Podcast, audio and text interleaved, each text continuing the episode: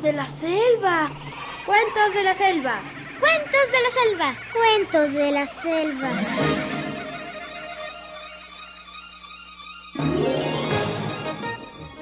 Había una vez un lugar donde los animales teníamos voz propia y los hombres eran nuestros amigos. Estas son las historias de cuando los animales hablábamos.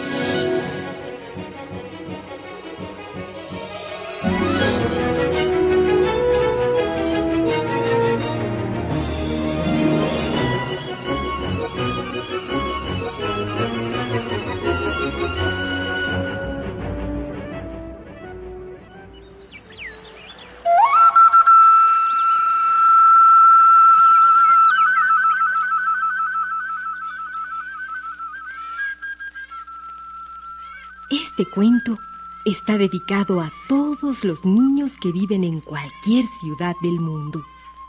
Para los niños urbanos, acostumbrados a caminar por pulidas aceras de cemento y a cruzar las calles sorteando ágilmente los peligros del tránsito citadino.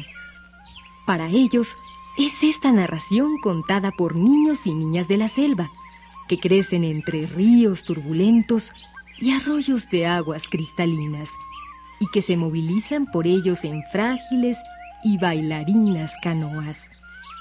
Para los niños capitalinos, habituados al ruido ensordecedor de bocinas estridentes y silbatos de policías, es esta leyenda del Amazonas, que ha pasado de generación en generación, cuando al caer la tarde o a la luz de la luna, tras una tormenta tropical, o en medio del cantar de pajarillos multicolores y el croar de las ranas, los padres las cuentan a sus hijos.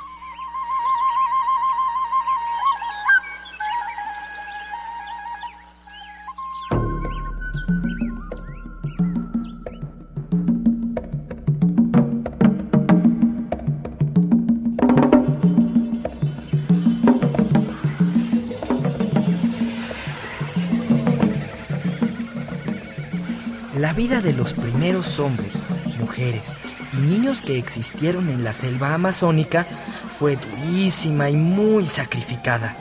Nuestros antepasados, además de no poseer el fuego, de no conocer los plátanos ni la yuca, que ahora son alimentos de todos los días en esta región del mundo, además de no saber sembrar ni cultivar las semillas más corrientes, de padecer las molestias de convivir con el sol que despedía un calor horroroso, de sufrir los maltratos del iguanchi, un diablo que se paseaba por la selva como por su casa fastidiando gente. Además de todo esto, tenían que vivir a la intemperie, porque aún no habían aprendido a construir casas. Nuestros antepasados vivían peor que los animales y se pasaban todo el día correteando por el bosque buscando uno que otro alimento silvestre. Eran flojos y ociosos. Todavía estaban muy lejos de tener la habilidad, la destreza, la experiencia, la imaginación y la inteligencia de los actuales habitantes de la selva.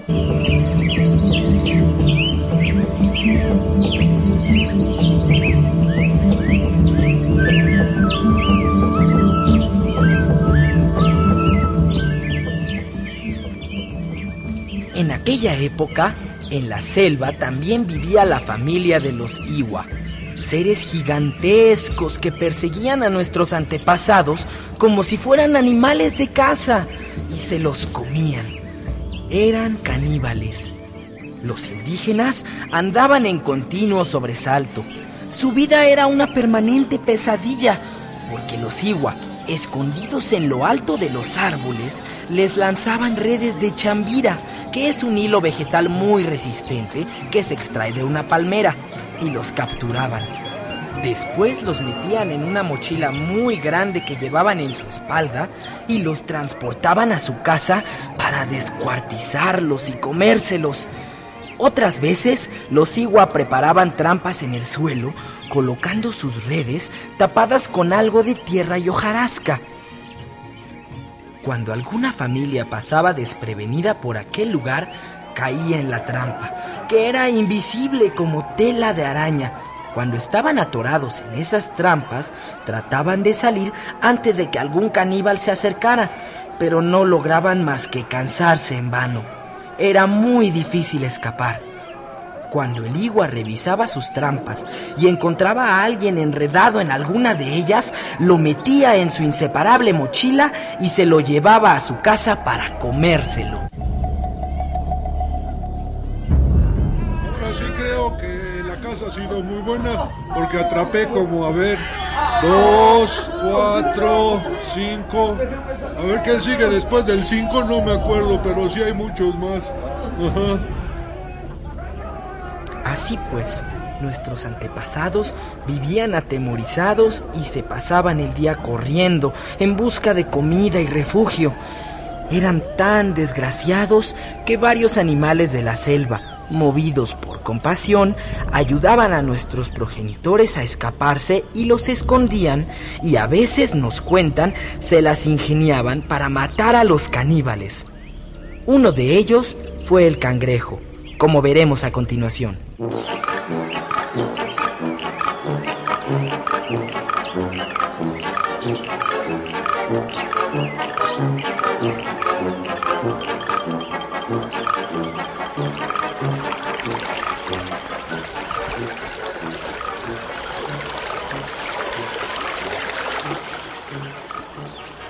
día el cangrejo se metió debajo de una gran piedra en una zona del río por donde habría de pasar un gigantesco igua.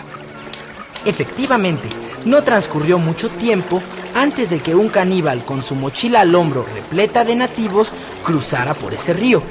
Venía de revisar todas sus trampas y se veía satisfecho por las abundantes presas obtenidas. El cangrejo le miraba con atención debajo del agua y se dispuso a actuar en defensa de los indígenas, sus amigos. Cuando el caníbal pasaba cerca de la piedra donde se escondía el cangrejo, este dijo lentamente: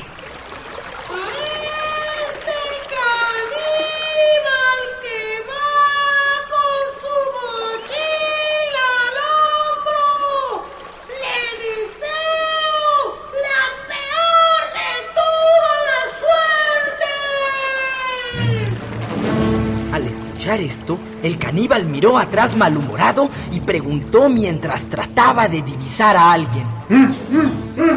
¿Quién me está deseando mala suerte? Parece voz de niño, pero no veo a nadie. Iba a seguir su camino cuando de nuevo el cangrejo habló como un susurro.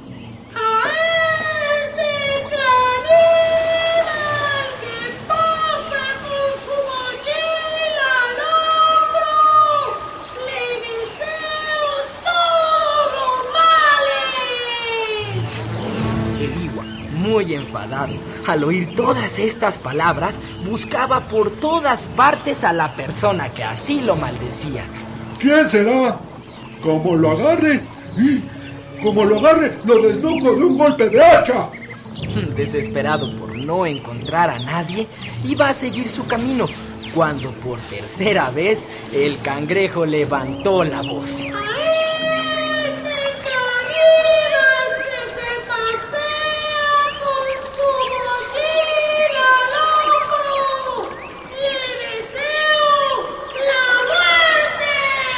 ¿Quién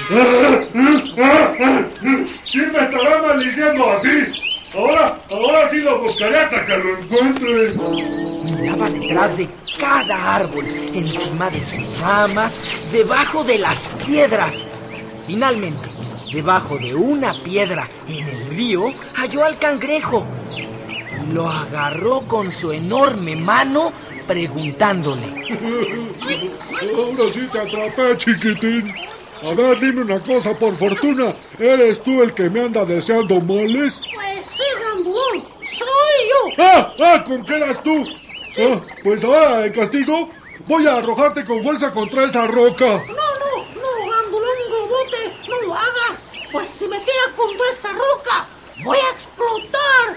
Y mis huesos te van a pinchar como si fueras un globo y te vas a desinflar. El caníbal, preocupado por las palabras del cangrejo, dijo, Ah, ya sé. Entonces, entonces te pisaré con mi pie y te aplastaré. No, grandulón, no lo hagas. Pues si me pisas, voy a reventar y mis huesos se encajarán en tus piernas y tus brazos, dejándote cojo y manco para el resto de tu vida. El caníbal, después de reflexionar un rato, le dijo, Ya, ya está bien. Yo sé lo que voy a hacer. ¿Qué vas a hacer? Te arrojaré al río para que te ahogues. No, no, grandulón. Sí, sí, no pequeñín. no. Sí. Si haces eso, el agua se volverá turbia y moriré sin remedio entre sus remolinos y olas. No, por favor, no. El igual, al oír esta respuesta, sin dudarlo más, lo lanzó con rabia contra el río. El cangrejo, despacito, se sumergió en el fondo mientras crecía enormemente de tamaño. Con sus patas agitó el lodo que había en el fondo del río, enturbiando toda la corriente. Nadaba a sus anchas. El caníbal, al observar cómo flotaba y nadaba, se dijo, ¿Cómo? ¿Cómo? ¿Cómo se ha hecho tan grande este pequeñín? Me ha engañado. Lo agarraré y lo mataré.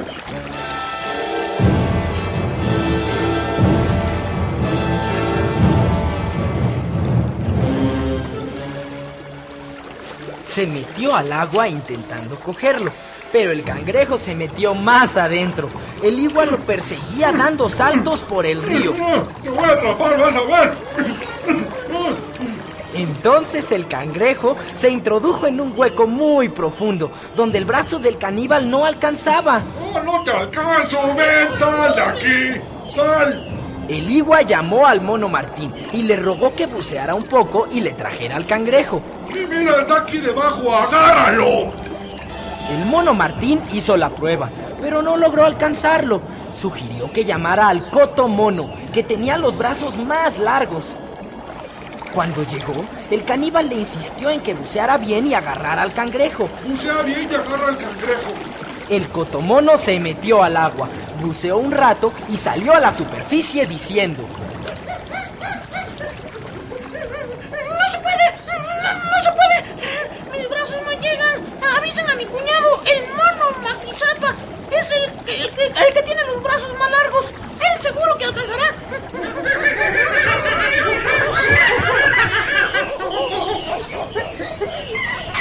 Vino el El caníbal le suplicó. Por favor, ya trata por todos los medios de agarrar al cangrejo. Está bien, está bien. Voy a probar. Se sumergió en el río, llegó hasta el fondo, metió su larguísimo brazo debajo de la piedra, tocó al cangrejo. Al sentirlo, le dijo en voz baja. Amigo, amigo, tú quédate aquí en la entrada del hueco. Sí. Yo le diría al caníbal que por falta de aire me he visto obligado a salir a la superficie. Que él mismo puede cogerte fácilmente. El resto, tú sabes mejor que yo cómo actuar. Buena idea.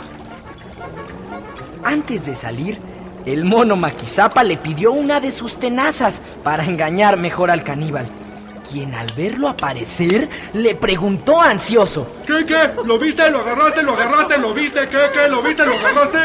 Sí, sí, sí, lo vi y, y- y lo agarré, pero me falta el aire. Me asfixiaba y, y- y lo tuve que dejar ahí cerquita. Tú mismo puedes cogerlo. Mira, te traje una de sus tenazas para que veas que no te engaño. El caníbal se alegró ante tal noticia, le arrebató la tenaza y se la comió de inmediato, moviendo exageradamente la mandíbula y chasqueando la lengua por el placer que sentía.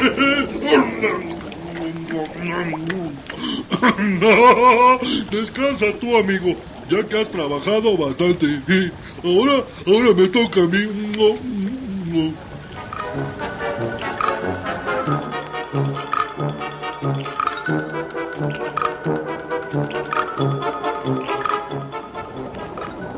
El caníbal, feliz y contento, saltó y se metió al agua buscando con lentitud, palpando con sus manos debajo de las piedras. Llegó al hueco e introdujo su mano. Entonces el cangrejo, que había crecido mucho y que estaba esperándole, le agarró la mano y lo arrastró hasta el fondo. ¡Ay, ay, ay, ay, ay! ¡Suéltame! ¡Suéltame! No quiero, no quiero. ¡Ay, ay, ay, ay, ay! El caníbal, al verse sumergido contra su voluntad por una fuerza poderosa y férrea, se agitaba tratando de desprenderse y daba feroces patadas. Pero el cangrejo no lo soltaba, hasta que al final el caníbal igual no pudo oponer resistencia. Entonces el cangrejo lo soltó y el gigante quedó flotando sobre el río. La corriente se lo llevó como si fuera una balsa de troncos amarrados.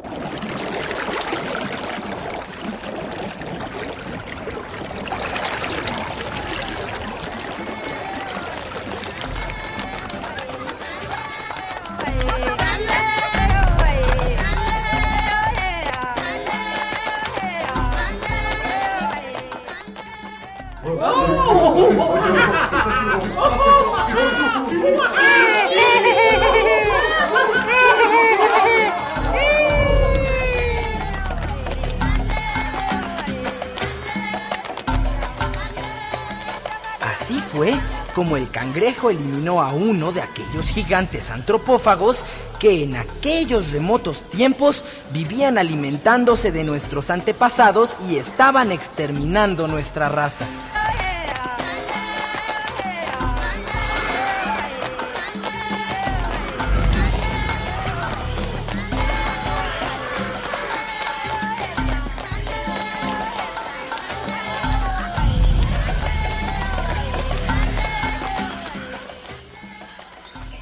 Hoy escuchamos el cuento El cangrejo y el caníbal, del libro Cuando los animales hablaban, cuentos amazónicos, de José Luis Jordana, de Editorial Doncel.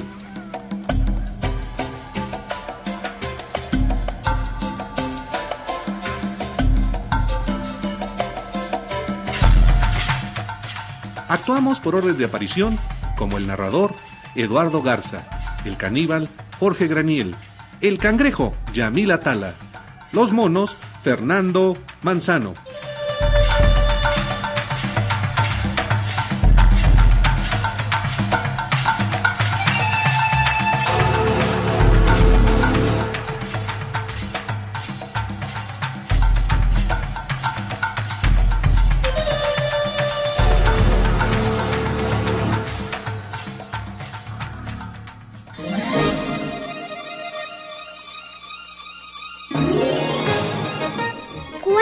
La selva.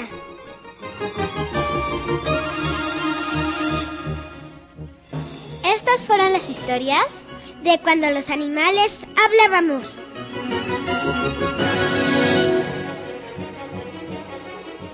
Esta fue una producción de Radio Educación.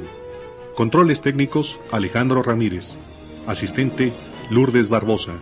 Musicalización y efectos Vicente Morales.